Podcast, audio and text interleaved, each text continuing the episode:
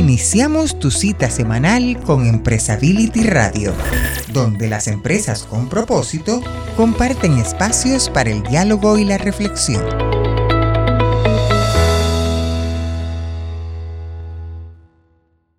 Bienvenidos nuevamente a Empresability Radio. Estamos ya en el tercer programa y hoy tengo el, gusto de, compartir este espacio con eh, uno de nuestros socios directores en Empresability, Walter Cele. ¿Cómo estás, Walter?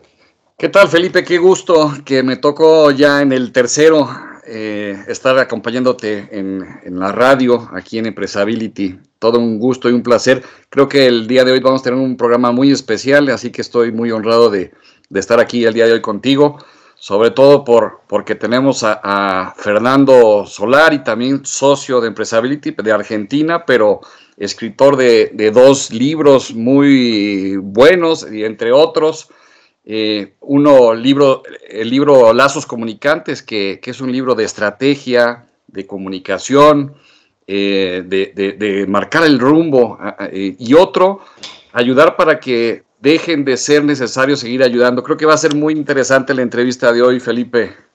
Sí, claro que sí. Fíjate que la semana pasada lo tuvimos en el foro de fundaciones empresariales y eh, todo, todo un, tema bastante interesante lo que nos habló sobre la ayuda sostenible. No, no, no, o sea, nos daba para, para estarnos horas y horas platicando con, con Fernando. Desafortunadamente, bueno, pues este, eh, estos espacios tienen un, un, tiempo, pero bueno, nos, nos permite tener el pretexto para, para tener no una, sino varias oportunidades de, de platicar con él y así también iremos platicando con diferentes este, personalidades del mundo de la responsabilidad social y la sostenibilidad, Walter. Sí, también tendremos a, Miguel Gallardo López, que es el, nuevo presidente de Aliarse, Aliarse por la Responsabilidad Social Empresarial en México, y, también nuestras socias eh, en Mujeres Responsables. Tenemos un programa muy rico. Pues, ¿qué te parece si arrancamos? Empresability Radio. Pues ya estamos de regreso, Walter, eh, en Empresability Radio, muy entusiasmados de tener a un gran invitado con nosotros, nuestro amigo, compañero, colega Fernando Solari de Argentina.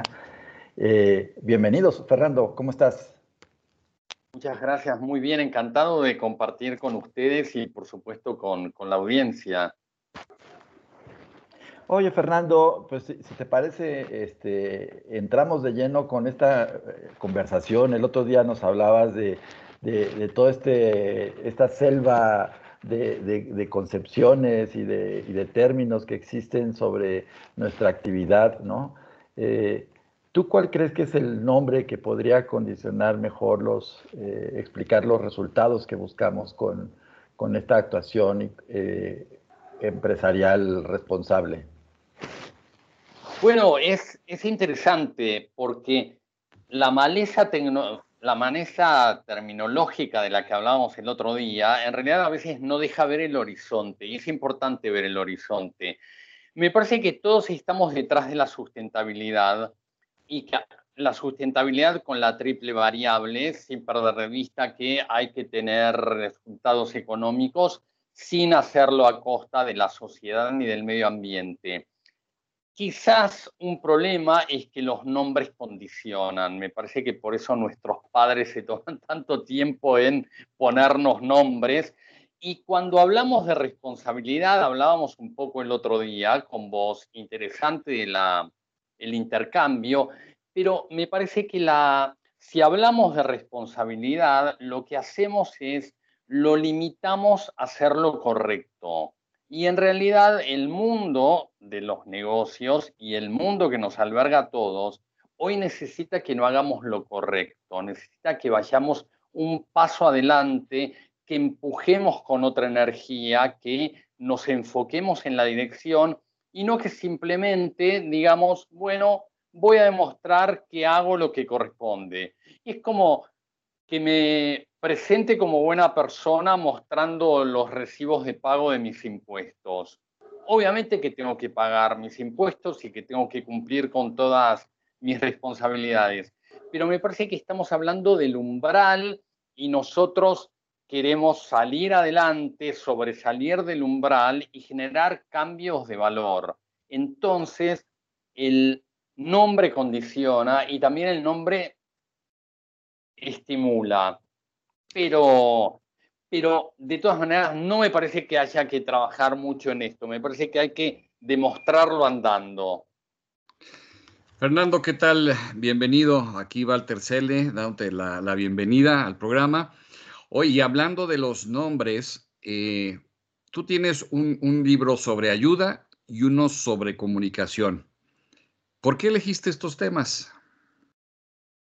Bueno, Walter, es es interesante porque en realidad en esta búsqueda de generar cambios, generar cambios positivos que empujen a la comunidad hacia adelante y generen enriquecimiento, me parece que son los dos grandes puntos que generan valor, que generan riqueza. No entiendo por qué todavía se suele no comunicar lo que se hace bien, no lo entiendo por qué, pero me parece que la comunicación es una de las herramientas que más potencian lo que se hace.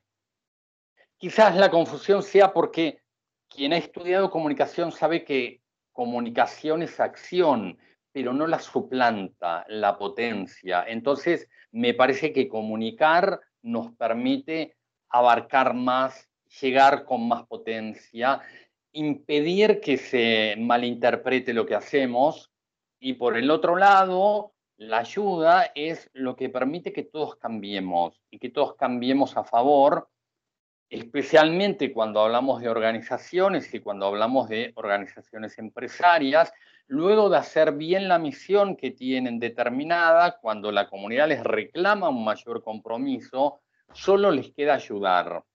Y acá sí creo firmemente que la única manera de ayudar es si mañana te vuelves a encontrar con la persona a la que ayudaste y no necesita lo mismo que le diste el día anterior.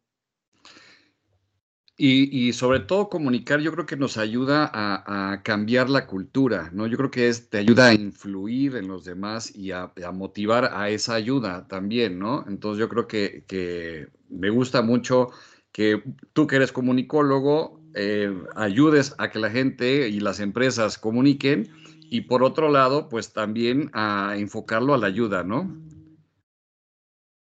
Felipe. Absolutamente. Me parece que, tenemos algunos problemas de prejuicios, porque en realidad influir hay personas que las pone un poco rojas de vergüenza, pero influir es súper positivo. Influir es necesario para que la comunidad avance de manera positiva. Ahora, por temor a influir o que nos acusen de haber influido, preferimos no hacer nada y perder todo lo que estamos haciendo de positivo, de aporte, de valor enriquecedor y demás. Entonces, estamos ahí empantanados y me parece que un buen envión amable, generoso hacia adelante es, es oportuno. Oye, Fernando, fíjate que eh, muchas veces lo sabemos en este mundo de la, de la responsabilidad social ¿no? y de la conciencia social. De repente tendemos a presentar eh, panoramas como muy fatalistas, dicho por ti, este, lo hemos platicado, apocalípticos, ¿no? Eh, en el sentido de decir, este, si no actuamos ahora, el cambio climático va a destruir nuestro ecosistema, va a destruir nuestra forma de vida, este, todo, todo hablándolo como en términos de, como si lo que eh, lo único que, que, tuviéramos enfrente como, como horizonte fuera lo negativo, ¿no? Y por qué no hablar también desde lo positivo, desde las cosas que podemos hacer, no solamente para, para remediar o disminuir un impacto negativo de la acción de la empresa, sino por qué no también hablar de, de, de, lo que de manera proactiva la empresa puede hacer para, para generar valor eh, con, con, un impacto positivo en la gente, ¿no? que empiece a, a medir su éxito en en lo que logra en beneficio de la sociedad, de las personas. Eh, ¿cómo, ves este, este, este juego del discurso y, hacia dónde lo deberíamos de, encaminar? Completamente de acuerdo, Felipe, con cómo lo planteas. A mí me parece que al apocalíptico se le debe oponer la osadía, porque en realidad necesitamos dejar de repetir lo que venimos repitiendo teniendo los resultados que estamos obteniendo. Entonces, al que te ofrece un destino que ya está fijado y que es negativo y por lo tanto no hay mucho que hacer, me parece que la respuesta o el camino paralelo es el de la osadía. Tenemos que animarnos hacer cosas distintas porque necesitamos resultados distintos. Y por supuesto, estoy convencido que el susto no sirvió nunca absolutamente para ningún cambio, por lo menos para ningún cambio positivo como los que buscamos. Sí, por supuesto, ¿no? Como niños nos dicen, no hagas esto, no hagas esto, y es exactamente lo que terminamos haciendo, ¿no? Perfecto. Eh, Fernando, eh, yo recuerdo que en la plática que nos diste en Fundaciones Empresariales, en tu ponencia eh, de ayuda sostenible, hablabas de, que el marketing nos permite ser elegidos y la sustentabilidad nos permite ser preferidos.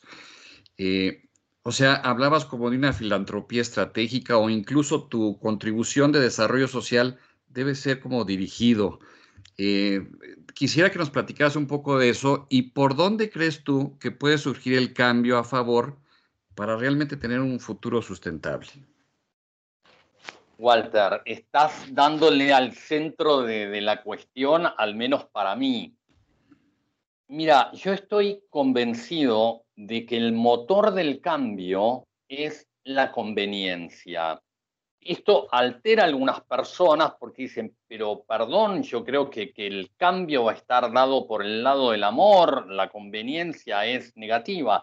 De ninguna manera, me parece que la conveniencia es positiva si imagináramos metafóricamente que estamos en un auto, en un vehículo, yo creo que el amor es el volante, el que nos permite ir para el lado del bien o para el lado del mal, pero el motor, el que nos mueve, el que nos permite avanzar, es sin dudas la conveniencia. Entonces creo que las empresas tienen que lograr lo que yo denomino enriquecimiento simultáneo, hacer conseguir valor, enriquecerse en términos de valores. Hoy no podemos evitar considerar al dinero como un valor, pero decididamente no tiene que ser ni el único ni de ninguna manera el máximo valor y entregarle a la comunidad valor a cambio, porque todo es un intercambio de valores. Entonces, si nosotros nos acercamos a la comunidad a través de cada uno de los stakeholders o el que corresponde en cada caso, le ofrecemos valor el valor está alineado con nuestra razón de ser, con nuestra misión si somos empresa, lo que vamos a lograr es que nos enriquezcamos ambas partes.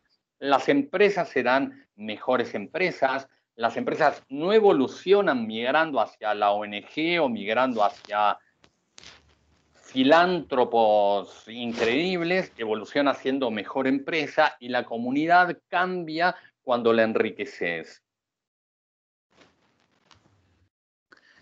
Muchísimas gracias, eh, Fernando. Eh, la verdad es que nos has hecho una reflexión y, me gusta algo que decías como para cerciorarte si realmente estamos por el camino. Hacías como una fórmula de si lo que estoy yo aportando, eh, si, lo quitas y fuera otra empresa, ahí como, ¿cómo iba esa fórmula, Fernando?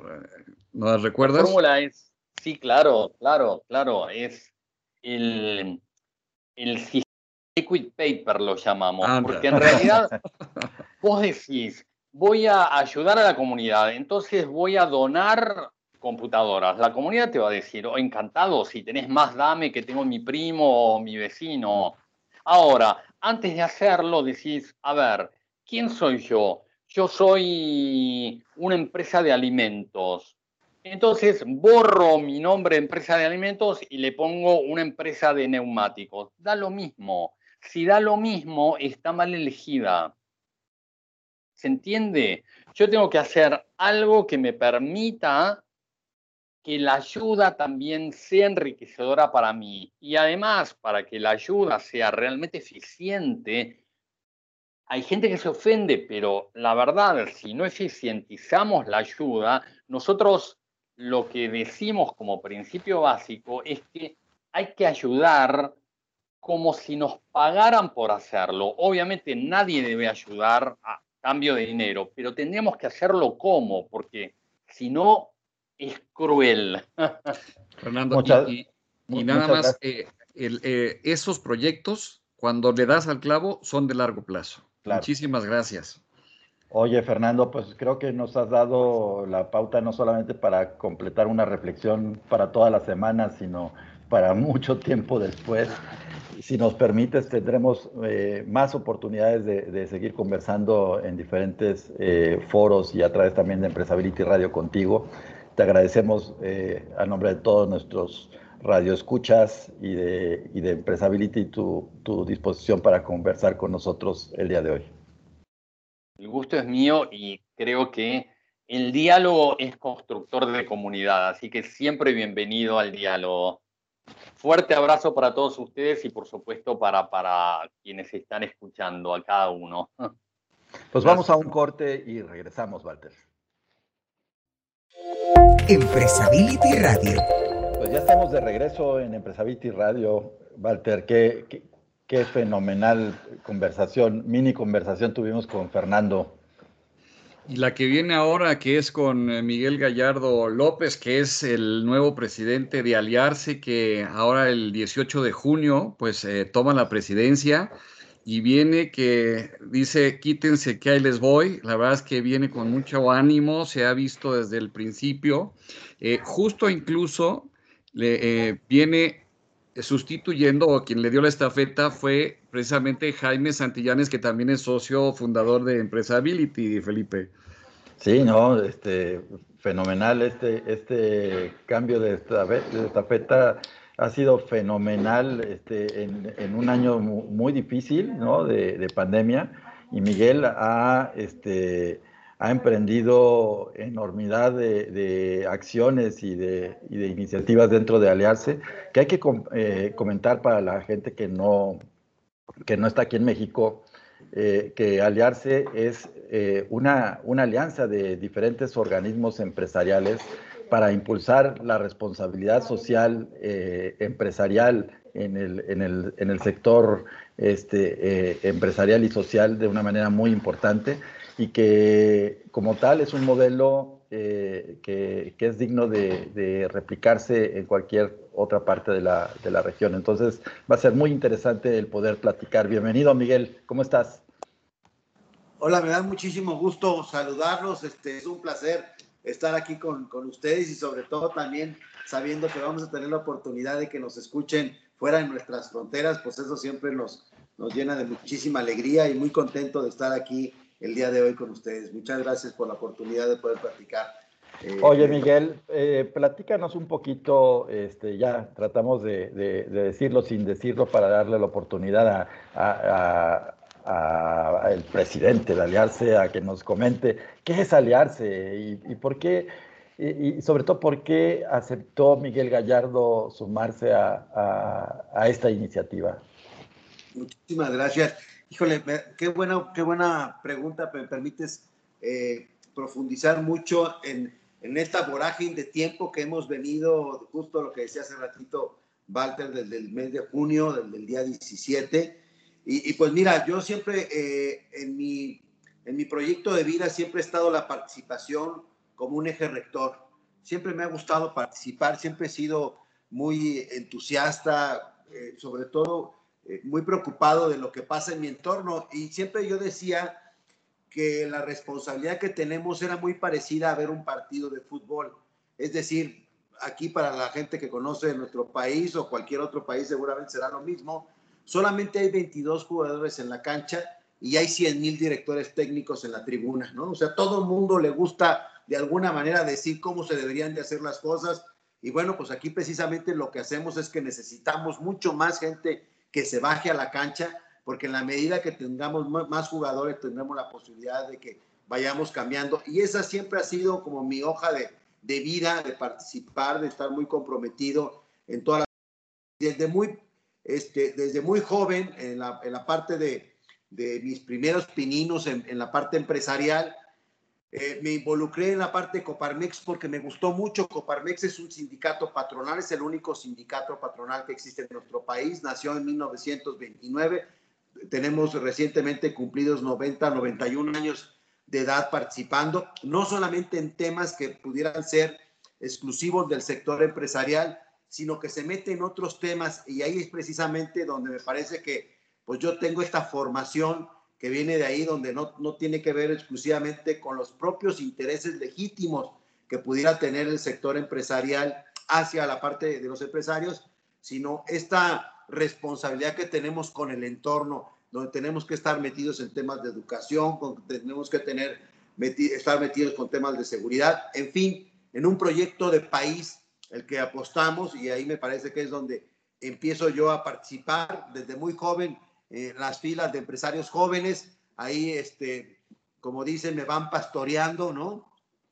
Y empiezo a tener liderazgos muy importantes como maestros, como en aquel tiempo mi querido Carlos Abascal Carranza, que ha sido un parteaguas en temas, en todos los temas, muy particularmente en la parte de la responsabilidad social, en la parte humana, en la parte este, de los principios y valores de las instituciones. Y bueno, pues ese fue el sello de la casa, ¿no? Yo siempre he dicho con el grupo de compañeros que tenemos que somos parte de la generación Abascal y de ahí empezamos con una serie de eh, presidentes y compañeros y amigos que hoy en la actualidad son líderes muy, muy importantes, muy, este, pues que han destacado de manera eh, muy, muy relevante. Y, pues bueno, ese es, el, ese es mi camino y paso por ahí por Coparmex y ahora me toca estar en Aliarse, pues también muy contento en, en esta nueva encomienda, en este nuevo papel que me toca desarrollar. Y, como lo dije el día que entré a, a, Aliarse, pues yo soy nuevo en este vecindario, pero vengo con el mayor de los entusiasmos, vengo muy comprometido y, y, y este, y ven, es como esa imagen otra vez regresándome al fútbol, cuando estaba Hugo Sánchez y le decía en el Mundial, estaba por un lado este, Mejía Barón, y decía, yo ya estoy listo para entrar.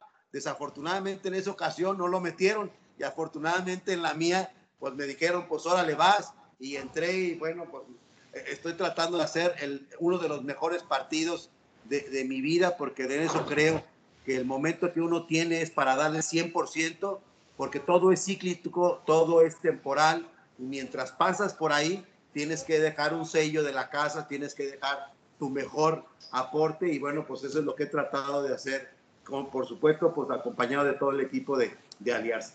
Claro que sí, fíjate que, perdón Walter, nada más déjame hacer un comentario, este, pues creo que ni el, ni el mejor headhunter pudo haber hecho mejor fichaje, Miguel, y, además eh, teniendo en el antecedente histórico de aliarse figuras como Manuel Arango, como Antonio Alonso, este, perdón, como Antonio Alberto Núñez, como Juan Manuel Arriaga, el propio Carlos Ludlo, Mercedes Aragonés, este, eh, Jaime Santibáñez, o sea, nombres que te han precedido, que han hecho una labor eh, importante en la historia de, de, aliarse, ¿no? Pero que estos tiempos nuevos eh, implican un, este, un, un, reto todavía mayor y, y, estas ideas nuevas y este entusiasmo que traes, pues nos contagia a todos. Walter, adelante. Sí, Miguel, que nos platiques un poquito de, de qué es aliarse, eh, además de quiénes la conforman. Eh, resulta que no tiene una figura jurídica, entonces creo que es algo muy innovador que, sea una suma de voluntades eh, que, que, se reúnen. ¿Con qué fin? ¿Con, con qué misión? platícanos un poquito, Miguel, y, y, sobre todo, pues creo que está en una celebración de los 20 años, ¿no? Entonces, platícanos un poco. Claro que sí. Mira, yo siempre entro con una reflexión que me parece que eso me permite y le permite a la gente entender muchas cosas. Es, hoy estamos donde estamos por lo que hemos hecho o dejado de hacer como sociedad, como instituciones y como individuos. Hoy aquí en este momento donde estamos platicando y que algunas personas están haciendo favor de escucharlo.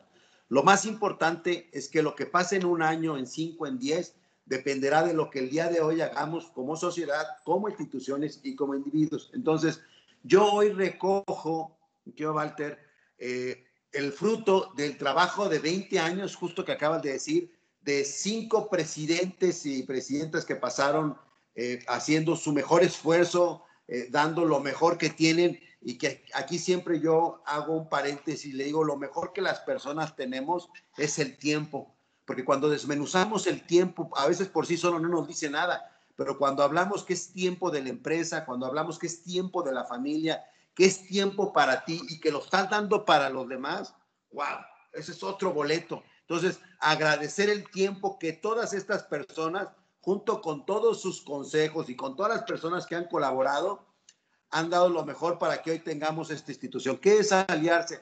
Aliarse, como bien mencionaban hace rato, es la Alianza de la Responsabilidad Social Empresarial.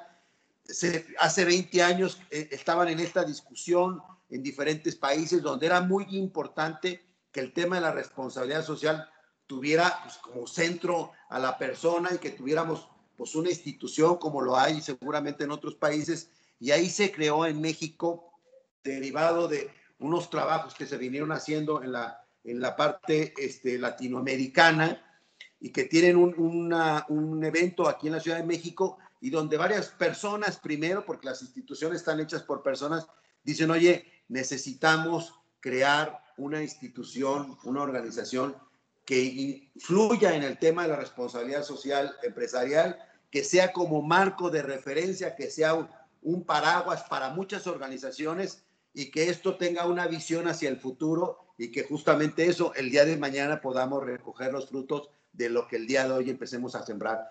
Y ahí vienen los emprendedores en estas, en estas cosas, que en ese momento fue el CEMEFI, que en ese momento fue Coparmex, que en aquel momento fue el Consejo Coordinador Empresarial, que también estuvo participando la USEM y que estuvo Cox Roundtable, que bueno, pues tú conoces mejor que yo esta institución y que hoy representas. Y bueno, estas instituciones eh, forman los, los, podríamos decir, los fundadores, sacan a, aliarse y en aquella primera ocasión, quien sea es el presidente y además un muy querido amigo mío y seguramente de todos ustedes, es mi querido don Alberto Núñez Esteva que en aquel momento había sido presidente de la Coparmex, este, actualmente presidente de Sociedad de Movimiento, que por cierto también eh, hoy forma parte muy importante de Aliarse. Y en aquella ocasión yo recuerdo un pensamiento de él que dice, unidos todos en lo esencial. Podemos tener diferentes formas de pensar en las instituciones con diferentes agendas, pero tenemos que tener una sola visión en el tema de la responsabilidad social. De ahí nace aliarse que luego con el tiempo se van sumando organizaciones muy importantes, como es el Consejo de la Comunicación, como es Concamín, como es Concanaco, este, como es eh, la Chamber of Commerce. En fin, hoy tenemos 16 organizaciones que forman parte de Aliarse. Yo me siento honrado, porque esa es la palabra, honrado de estar al frente de una institución donde los principales liderazgos son los principales liderazgos en la parte del sector empresarial, en la parte patronal, y claro, también ahí tenemos instituciones muy importantes que tienen pues este que hacer en la parte de la filantropía, como es el tema del GEMEFI y como es el tema del desarrollo de la parte de la responsabilidad social. En fin, pues hoy estamos en este momento y a mí me toca recoger estos trabajos, porque no es otra cosa, esta es una carrera de relevos. Entonces, cada quien hace su mejor esfuerzo en el tramo en el que lo toca hacer y cuando te entregan la, la estafeta, pues ahí lo que tienes que hacer es empezar a correr antes de que te la den y hacer tu mejor carrera lo mejor posible para que cuando te toque entregarla a ti, pues también lleve cierta ventaja el que la recibe. Y yo muy contento porque eh, me encuentro una institución eh, con muchísimas cosas de las que podemos aportar socialmente. El tema de la responsabilidad social no es un tema de moda, es un tema donde tenemos que tener clara el, que es el centro, la, la actividad más importante es poner al centro a la persona como principio y fin de cualquier actividad económica y que bueno, ahorita me toca a mí desarrollarla de la manera institucional. Ahorita lo decías tú, que no tiene una, personalidad jurídica. Y bueno, estamos precisamente en estos análisis, ¿no? A mí lo que me toca es profundizar, fortalecer y proyectar a, aliarse en, en una institución hacia el futuro o ya en este presente en el que nos encontramos, de acuerdo a lo que nos está demandando el mundo. Lo que está muy claro es que en marzo de, la, en marzo de este año el mundo cambió, ¿no? Vino a darnos un manotazo en la mesa y cambiaron muchas cosas. Tan es así que hoy muy probablemente yo debería de estar sentado con ustedes tomándome un café y estar platicando de alguna manera, pues en físico. Pues hoy la parte de, la plata, las plataformas electrónicas, la parte digital ha ocupado un proceso muy importante dentro del desarrollo empresarial eh, y bueno, nos ha, nos ha permitido tener una visión diferente y eso es lo que a mí me toca ahorita, desarrollar, fortalecer, aliarse. Lógicamente, como en todos los casos, no lo puedes lograr si no tienes un extraordinario equipo de gente que está participando y sobre todo, pues de gente que participa de manera voluntaria por las propias organizaciones y que me, han, este, pues permitido eh, hacer, poner mi granito de arena para ir formando al aliarse de, la visión del futuro y esa es la parte que ahorita me está correspondiendo a mí este, implementar. Miguel, fíjate que ahorita que hablas de todo esto que nos ha traído la pandemia, de este eh, contacto desde lo virtual, ¿no? Eh, quisiera yo aprovechar que tenemos a Fernando Solari en Argentina, fíjate, eh, las maravillas de la, de la tecnología, este, que está escuchándonos y muy, muy deseoso de participar. Déjame decirte que Fernando es uno de los ideólogos de, de, estos temas, este, muy reconocido en todo el continente y he estado escuchándote con, con mucha atención y, y, quisiera este, hacer alguna reflexión sobre, sobre este, esta visión que tienes tú, Miguel, y aliarse sobre el futuro de la responsabilidad social, ¿no? O sea, que viene, ya hablamos de lo que han sido 20 años para atrás, pero ¿Qué, hay de lo que hay por adelante? ¿no? Que no, bien dices tú, esto no es una moda. Fernando, adelante. No, ante todo, un gusto, Miguel, y la verdad, nosotros desde Argentina admiramos a la organización, la conocemos todos los que estamos en estos temas. Obviamente, hemos indagado y buscando puntos de apoyo, y la verdad que ustedes son un ejemplo global, yo lo, lo puedo reconocer desde mi país, Argentina la distancia no implica, como bien decías, el centro de todo es la persona, la persona es la que va a hacer que desaparezcamos de la faz de la Tierra o que el futuro sea un gran lugar para todos y el mundo lo podamos disfrutar mejor que como lo hacemos ahora. Así que no, no, no tengo una, una gran pregunta, tengo admiración y la verdad encantado de que haya un vínculo a través de Empresability con ustedes. Muchísimas gracias, mi querido Fer. Oye, pues de entrada es un, es un placer poder estar platicando contigo y a toda la, parte que tú representas en la Argentina. Eh, un abrazo muy cariñoso, solidario para, para, todos ustedes. Y bueno, mira, pues a ver qué, qué, qué decir. Aquí solamente lo que, lo que a mí me corresponde es eh, fortalecer mucho la parte de la institución. Creamos algo que me parece que fue muy atinado para, para aliarse. Es que yo decía, tenemos que tener un grupo, está en nuestro consejo directivo, que es el órgano supremo, donde están los presidentes de las organizaciones, de las 16, de las 16 organizaciones que conforman la parte más importante del sector empresarial en México. Eh, y yo decía, tiene que haber otro grupo que rete el pensamiento del grupo del consejo directivo. Y de ahí nació la intención de tener un consejo consultivo que me parece que fue muy atinado porque ahí pusimos a los expertos verdaderamente en el tema que tiene que ver con estas cuatro pilares, en el tema de educación, la parte de las universidades, que son los especialistas y los que son pues los, los maestros en este tema, las principales universidades de México aquí participan en este consejo consultivo. Por el otro lado, la parte de los expertos, también aquí participan como organismos internacionales, como Pacto Mundial, este, pues algunas otras instituciones que están aquí participando.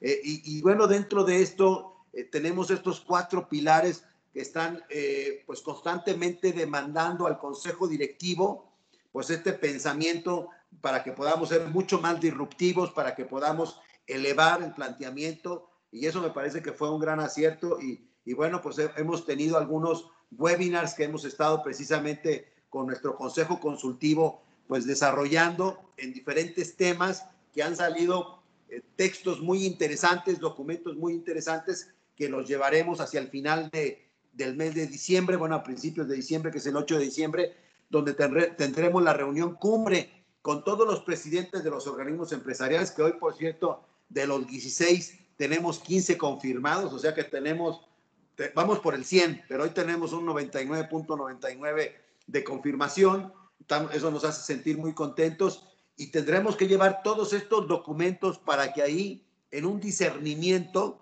podamos entre todos impulsar lo que es la, la, alianza, la responsabilidad social, aliarse para el siglo, eh, bueno, para este siglo XXI, pero muy particularmente para el 2021. Entonces, pues este, esos son algunos de los comentarios que te puedo hacer y muy contento de estar participando ahorita en este momento.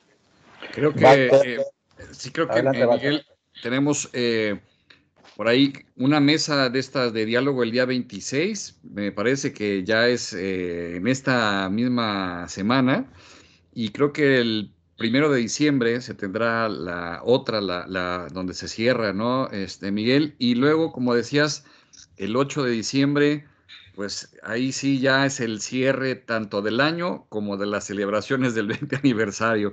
Y, bueno, pues felicidades por toda esta labor que estás haciendo, toda esta actitud que tienes y, por todas estas eh, mesas eh, de diálogo y de información que se está sacando y, esa junta del día 8 donde cierra todo, ¿no?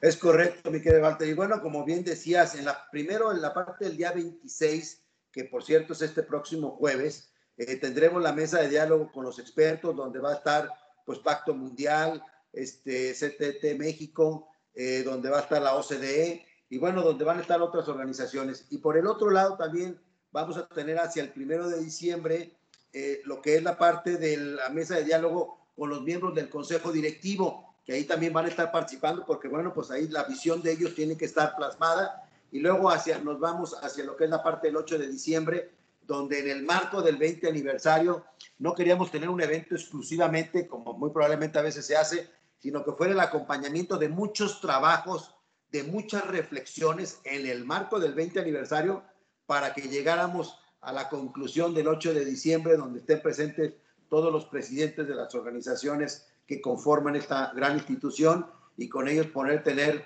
pues el, resultado de los trabajos y poder de ahí proyectar la, la, aliarse que, que, queremos visualizar en el futuro. Entonces, pues contento de que esto se esté llevando a cabo, de, de ser parte de esta historia. Eh, yo no sé qué pasa en, en, el 30 aniversario ni lo que pasó en el décimo aniversario. Lo que sí sé y soy parte de esa historia es lo que está pasando en el 20 aniversario y que ahí dejaremos nuestro granito de arena. Claro que sí. Fernando, pues no sé si te parezca, Walter, el que podamos comprometer a, a Miguel, si nos lo permites, eh, de, una vez que tengas estos documentos que resuman todo el, diálogo y las discusiones en estas mesas de diálogo que han eh, emprendido en este 20 aniversario, a volver a tener otro espacio de conversación contigo para que vengas a platicarnos de esas conclusiones, de esas reflexiones y que nos platiques también de lo que, de lo que vendrá para, para aliarse y la responsabilidad social en México para los próximos 20 años. Será un, verdadero placer, me dará muchísimo gusto este, estar aquí en, con ustedes compartiendo el resultado de los trabajos que estamos llevando a cabo, que todos somos parte de ellos. Y, yo soy un fiel convencido de que en la manera que los podamos comunicar y que, podemos, y que podamos eh, entregar esta información eh, a nuestros públicos en específico y al público en lo general, podremos ir creciendo de nada sirve que estemos trabajando si no lo sabemos comunicar y si no lo comunicamos. Entonces, parte de, nuestra, de nuestros objetivos estratégicos es el tema de la comunicación y bueno, pues yo he encantado en, cual, en cualquier espacio donde me brinden esta oportunidad. Para mí será un placer, pero además una responsabilidad. Muchas gracias. Pues tienes los foros abiertos de Empresability para que nos vengas a compartir lo que tú quieras. Muchas gracias. Muchas gracias por acompañarnos. Pues vamos a un, a un corte, Walter, Fernando. Eh, muy contentos de haber recibido a Miguel Gallardo. Empresability Radio. Este programa de Empresability Radio, qué gran cantidad de reflexiones e ideas hemos, hemos tenido en, estos, en estas dos secciones anteriores. Y Fernando, pues ahora nos toca eh, dar pie a la sección de las socias de Empresability, Reinalina Chávar y Raquel Coimbra, Yedna Liliana Rodríguez, que nos hablarán sobre qué, Fernando. Encantados de hacerlo, por supuesto, con la riqueza que suelen aportar. En realidad van a hablar de equidad como también están buceando este concepto amplio e importante y van a hablar de equidad respecto de la vacuna contra el COVID que el mundo está esperando. Ah, pues qué interesante y qué, qué, oportuno este, el tema. Pues si te parece, eh, pongámonos atentos a escuchar con todo interés a, Edna, a Raquel y a Reinalina. Adelante, compañeras. Empresability Radio. Está la gran discusión de una vez eh, comercializado o, la, o, se, o se apruebe la comercialización de las vacunas. Eh, se pueda distribuir en la población. La intención al menos eh, es que el 70% de la población se vacune para crear lo que se conoce en el, en el mundo médico de la inmunidad de, rebaño, que genera cuando hay una protección indirecta contra una enfermedad. En América Latina llegará en marzo o abril del 2021, eh, después de la redistribución en, en, Estados Unidos y en Europa. Eh, de momento, ninguna de las 175 vacunas que están siendo desarrolladas, entiéndase bien, 175 que están siendo desarrolladas, no todas las vacunas son iguales, también eso lo hemos aprendido. Eh, la aprobación debería ocurrir ahora, ya, en estos días, y según la Organización de Estados Iberoamericanos. El tema es cómo los países eh, van a distribuir eh, esta vacuna en su población hay ya eh, vacunas que están, em, que están, están, eh, están aprobadas, ¿verdad? En negociaciones muy secretas que han tenido nuestros gobiernos eh, con las empresas, en este caso AstraZeneca y Pfizer han sido las, las que más participación tienen en América Latina, pero se denuncia que va a ser desigual la distribución. ¿ya? esto ha llevado, lleva temas éticos, de ética pública, eh, porque una vez más eh, la distribución eh, de un bien público como es la vacuna para proteger la salud de, todos los ciudadanos, se, se, juega en el campo de la ética, ¿no? si va a haber igualdad y justicia al momento de distribuir. Los países desarrollados aparentemente lo van a distribuir a toda su población y de manera gratuita. Hay duda en esto en alguna manera, pero los países como los nuestros tenemos la gran duda cómo va a ser esta distribución. Al menos en Chile, 10 millones de vacunas ya han sido compradas Pfizer y somos 19 millones de habitantes. Es decir, casi un 50% de la población aparentemente en un primer año quedaría sin vacunar. ¿Qué pasa en Brasil? Eh, Raquel, con esta situación, ¿cómo lo estás viendo tú? Hola, Renalina. Pues yo estoy de acuerdo. Yo creo que en Brasil vamos a tener una distribución desigual de, las vacunas. bueno, nosotros somos casi 210 millones de personas. si esperamos que venga la vacuna al principio de 2021, hay muchas a cuestiones políticas complejas involucradas, pero si viene, viene la vacuna el año entrante. Ahora, Brasil es un, es un país gigante y, o sea, la logística va a ser muy compleja. Hay, hay pueblos, por ejemplo, en la región de la floresta amazónica donde se puede, solo se puede llegar en barco. Y a veces son días en barco y, 30 grados, ¿verdad? Son regiones donde se hace 30 grados todo el año. Y entiendo que la, la vacuna necesita estar eh, no sé cuántos grados bajo cero para estar con toda la protección, ¿verdad? Entonces, uh, no va a ser fácil, no va a ser fácil. Ahora pienso yo um, que las empresas van a tener un rol muy importante en eso. Sé que estamos hablando de una cuestión de salud pública, que la responsabilidad constitucional de todo eso es el de gobierno brasileño, pero entiendo yo, por el momento que estamos pasando y por no tener precedentes de todo lo que estamos viviendo con la pandemia, que sí vamos a necesitar del esfuerzo de todos, o sea, de las empresas, de la sociedad civil, del gobierno, de, los individuos, para que podamos estar vacunados. Entonces, lo que quiero decir es que las empresas podrán tener un rol muy importante con las vacunas en sus, para sus funcionarios, aportar para sus funcionarios y muchas veces para las comunidades donde están haciendo sus operaciones. Yo creo que va a ser un diferencial, creo que va a ser necesario. Nos, no, quisiera escuchar más um, qué piensan las empresas de eso, pero yo creo que van a tener un rol muy importante para que podamos tener una, una distribución de igualdad y justicia, o sea, para que puedan estar todos juntos haciendo una distribución justa, ¿verdad? Y, que todos podamos tener salud. ¿Tú qué piensas, Edna? Pues Raquel Reinalina, yo qué les puedo decir, yo pues muy preocupada porque eh, en el contexto de Latinoamérica, quien ha puesto los muertos en la pandemia, el 90% estimado en Colombia, han sido, eh, han sido las poblaciones más vulnerables, las comunidades eh, de los mayores niveles de pobreza, es decir, la pandemia se ensañó contra la pobreza. Y evidentemente la solución no solamente está en la vacuna, sino en mejorar todas las condiciones de prestación de servicios de salud, de aseguramiento en salud, a lo cual pues obviamente por temas constitucionales y de obligaciones del Estado pues ahí están los derechos. Desafortunadamente pues obviamente la producción y los mecanismos eh, de logística, de abastecimiento y logística de distribución van a estar limitados a las posibilidades de cada país.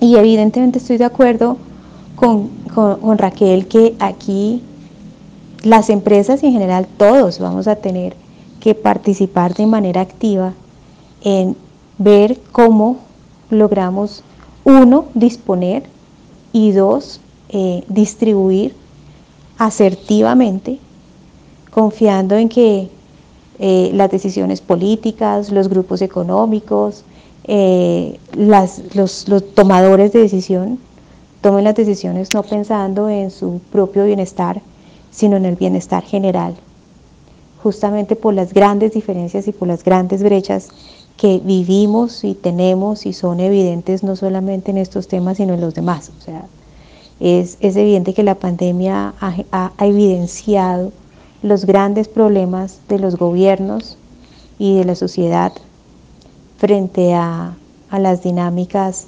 sociales, ambientales, económicas, eh, que han crecido, pues evidentemente, las brechas de desigualdad. Yo espero entonces pues, que tengamos unas muy buenas decisiones y pues con eso cierro mi participación y cierro esta participación en este programa. Les agradecemos muchísimo su atención y esperamos vernos muy pronto.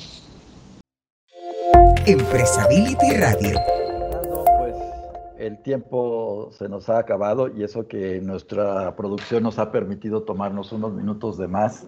Eh, ¿Qué te ha parecido este tercer programa? Creo claramente, Felipe, que lo que no se agotan son las ideas y los aportes. Esto es, es notable y ahora vamos a tener la suerte de escucharlo a Walter, uno de los socios, donde lo esperamos ansiosos para conocer lo que propone. Pues sí, ¿qué te parece si escuchamos el testimonio de Walter Cele? Empresability Radio Gracias por la oportunidad. Mi nombre es Walter Cele Herrera, mexicano, padre de dos hijos y casado con una mujer con la que he podido construir un hogar y una gran familia. En lo profesional, soy licenciado en Administración de Empresas por el TEC de Monterrey. Mi formación ha sido en la consultoría de negocios, en diferentes firmas, desde la regenería de procesos, regenería financiera, administración del cambio y finalmente en ética empresarial o mejor conocida como cultura empresarial responsable.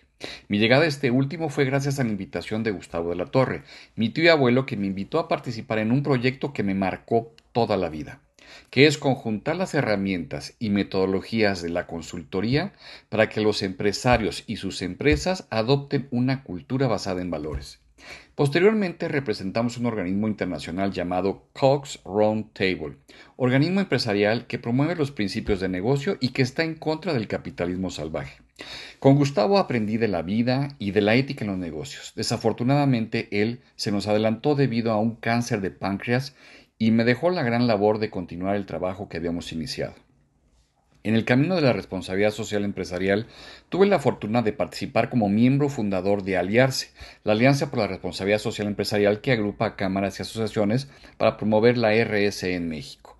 Por aquellas fechas tuve la oportunidad de participar en el desarrollo del distintivo ESR, Empresa Socialmente Responsable, que es un reconocimiento a las organizaciones en México y Latinoamérica que se otorga por medio de una autoevaluación. También fui su asesor y tuve la oportunidad de recorrer y visitar en el país a más de 300 empresas de todos los tipos de industria. Fue una gran experiencia. Fui expresidente del Comité de Ética del Instituto Mexicano de Ejecutivos de Finanzas. En esta organización participé como coautor del libro Principios de Ética del Ejecutivo de Finanzas y posteriormente tuve la oportunidad de plasmar en un libro toda la experiencia que habíamos adquirido para poderla compartir. En esta ocasión, como el coordinador general del libro Morsi, modelo de responsabilidad social integral. También formé parte del comité que diseñó y posteriormente asesor del Premio de Ética y Valores en la Industria, que otorga en México desde el año 2002 a la fecha CONCAMIN, que es la Confederación de Cámaras y Asociaciones en México. Finalmente he tenido la fortuna de ser ponente y consultor en diferentes países como en Colombia, Honduras, Chile, Guatemala y he podido participar con Core Table en diferentes mesas redondas y conocer Japón, Tailandia, Singapur, Malasia y entre otros. Actualmente soy socio director del clúster ERC, consultoría especializada en responsabilidad social corporativa. Hemos desarrollado la línea de denuncia DIRE, el medio de comunicación Cluster News, el diplomado Morsi y el canal Destacarse. Estoy muy emocionado y entusiasmado de ser ahora socio fundador de Empresability. Gracias a la invitación de Felipe Cajiga y Jaime Santillanes, a los cuales aprecio profundamente ya que tengo muchos años de conocerlos y muchas experiencias que hemos vivido juntos, precisamente promoviendo la RSE.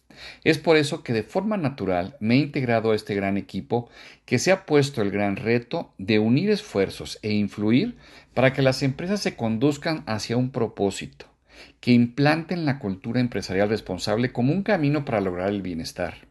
Y creo que esto puede ayudar mucho a través de los valores de empresability, o sea, por medio de inspirar, de generar ideas y de reflexión, como la innovación, Además, quiero aclarar que este movimiento no busca el lucro, sino promover cambios y mejoras en la sociedad, compartir conocimiento y experiencias, generar una actitud de cooperación, aprovechar la tecnología para acercarnos cada vez más y contar con información y experiencias de otras partes del mundo que puedan abrir la visión de la sociedad en general, pero sobre todo del sector empresarial.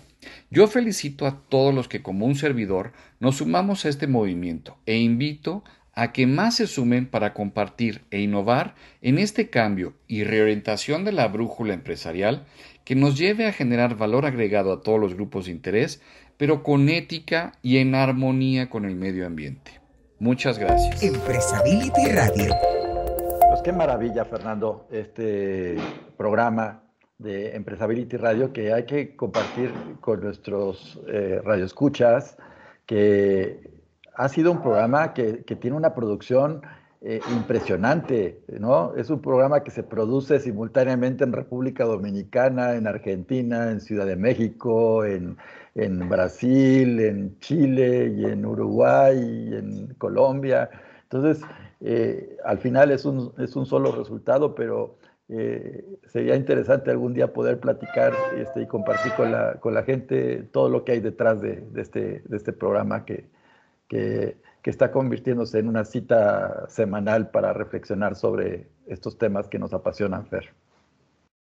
Así es, Felipe. La verdad que uno de los beneficios que nos ha dejado la pandemia y uno de los entrenamientos hemos aprendido a dialogar independientemente de el lugar donde hemos quedado confinados y la apertura al mundo es sorprendente, lo estamos notando con todos los aportes.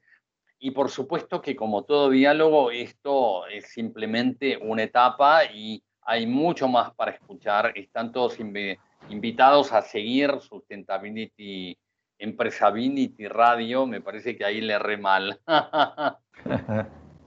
No, no importa. Pues, ¿qué te parece si más que un adiós, hacemos un hasta luego? La, cita es la próxima semana y estaremos en contacto y los invitamos a todos a que nos sigan por Spotify, por iHeartRadio, por eh, los podcasts de Apple y de, y de Google, que busquen Empresability Radio y nos pueden escuchar y que nos recomienden para que otras personas eh, también puedan, puedan compartir con nosotros estas reflexiones. Gracias por estar, gracias por escuchar y bienvenidos al diálogo que continúa. Muchas gracias a todos. Y hasta aquí, Empresability Radio, tu espacio para dialogar y reflexionar sobre las empresas con propósito. Estaremos esperándote para la siguiente semana.